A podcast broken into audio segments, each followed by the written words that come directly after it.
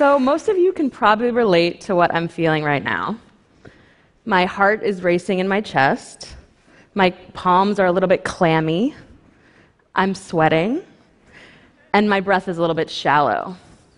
Now, these familiar sensations are obviously the result of standing up in front of a thousand of you and giving a talk that might be streamed online to perhaps a million more. But the physical sensations I'm experiencing right now are actually the result of a much more basic mind body mechanism. My nervous system is sending a flood of hormones like cortisol and adrenaline into my bloodstream. It's a very old and very necessary response that sends blood and oxygen to the organs and muscles that I might need to respond quickly to a potential threat. But there's a problem with this response, and that is that it can get overactivated. If I face these kinds of stressors on a daily basis, particularly over an extended period of time, uh, my system can get overloaded. So basically, if this response happens infrequently, super necessary for my well being and survival. But if it happens too much, it can actually make me sick. There's a growing body of research examining the relationship between chronic stress and illness. Things like heart disease and even cancer are being shown to have a relationship to stress. And that's because over time, too much activation from stress can interfere with my body's processes that keep me healthy. Now, let's imagine for a moment that I was pregnant. What might this kind of stress, particularly over the length of my pregnancy, what kind of impact might that have on the health of my developing fetus? Now, you probably won't be surprised when I tell you that this kind of stress during pregnancy is not good. It can even cause the body to initiate labor too early because, in a basic sense, the stress communicates that the womb is no longer a safe place for the child. Stress during pregnancy is linked with things like high blood pressure and low infant birth weight. And it can begin a cascade of health challenges that make birth much more dangerous for both parent and child. Now, of course, stress in our, particularly in our modern lifestyle, is a somewhat universal experience, right? Maybe you've never stood up to give a TED talk, but you faced a big presentation at work, a sudden job loss, a big test, a heated conflict with a family member or friend. But it turns out that the kind of stress we experience, and whether we're able to stay in a relaxed state long enough to keep our bodies working properly, depends a lot on who we are. There's also a growing body of research examining that showing that people who experience more discrimination are more likely to have poor health. Even the threat of discrimination, like worrying you might be stopped by police while driving your car, can have, um, can have an impact, a negative impact on your health. Harvard professor Dr. David Williams, the person who pioneered the tools that have proven these linkages, says that the more marginalized groups in our society experience more discrimination and more impacts on their health. So I've been interested in these issues for over a decade, uh, when I became interested in maternal health, when a failed pre med trajectory instead sent me down a path looking for other ways to help pregnant people. I became a doula, a layperson trained to provide support to people during pregnancy and childbirth. And because I'm Latina and a Spanish speaker, in my first volunteer doula gig at a public hospital in North Carolina, I saw clearly how race and class impacted the experiences of the women that I supported. If we take a look at the statistics about the rates of illness during pregnancy and childbirth, we see clearly the pattern outlined by Dr. Williams. African American women, in particular, have an entirely different experience than white women when it comes to whether their babies are born healthy. In certain parts of the country, particularly the Deep South, the rates of mother and infant death for black women actually approximate those rates in sub Saharan Africa. In those same communities, the rates for white women are near zero. Even nationally, black women are four times more likely to die during pregnancy and childbirth than white women. Four times more likely to die. They're also twice as likely for their infants to die before the first year of life than white infants, and two to three times more likely to give birth too early or too skinny, a sign of insufficient development. Native women are also more likely to have higher rates of these problems than white women, as are some groups of Latinas. For the last decade, as a doula turned journalist and blogger, I've been trying to raise the alarm about just how different the experiences of women of color, but particularly black women, are when it comes to pregnancy and birth in the US. But when I tell people about these appalling statistics, I'm usually met with an assumption that it's about either poverty or lack of access to care. But it turns out neither of these things tell the whole story. Even middle class black women still have much worse outcomes than their middle class white counterparts. The gap actually widens among this group. And while access to care is definitely still a problem, even women of color who receive the recommended prenatal care still suffer from these high rates. And so we come back to the path from discrimination to stress to poor health, and it begins to paint a picture that many people of color know to be true. Racism is actually making us sick. Still sound like a stretch? Consider this immigrants, particularly black and Latina immigrants, actually have better health when they first arrive in the United States. But the longer they stay in this country, the worse their health becomes. People like me, born in the United States to Cuban immigrant parents, are actually more likely to have worse health than my grandparents did.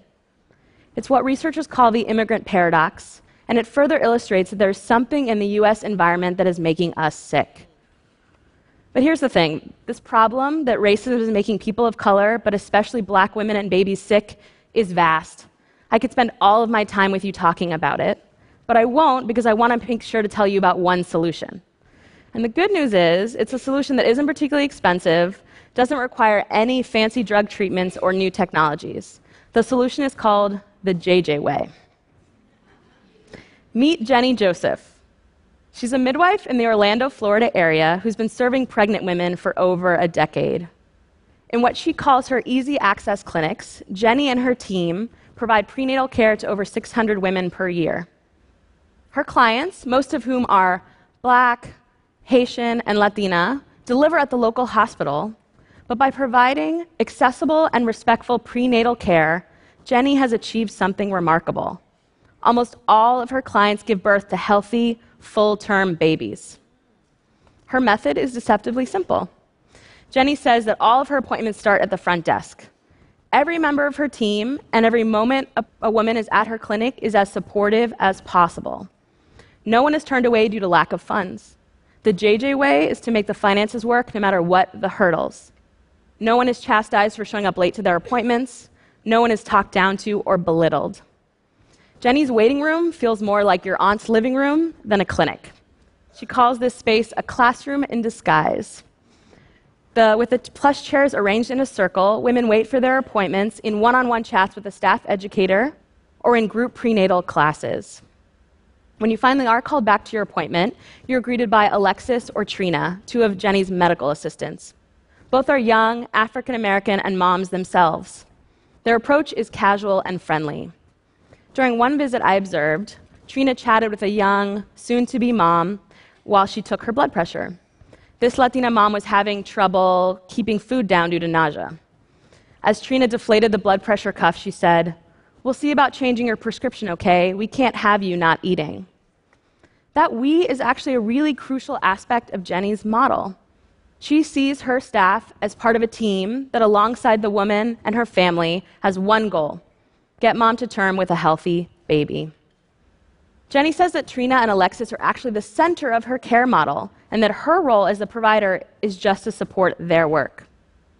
Trina spends a lot of her day on her cell phone texting with clients about all sorts of things. One woman texted to ask if a medication that she was prescribed at the hospital was okay to take while pregnant. The answer was no. Another woman texted with pictures of an infant born under Jenny's care. Lastly, when you finally are called back to see the provider, you've already taken your own weight in the waiting room and done your own pee test in the bathroom. This is a big departure from the traditional medical model because it places responsibility and information back in the woman's hands.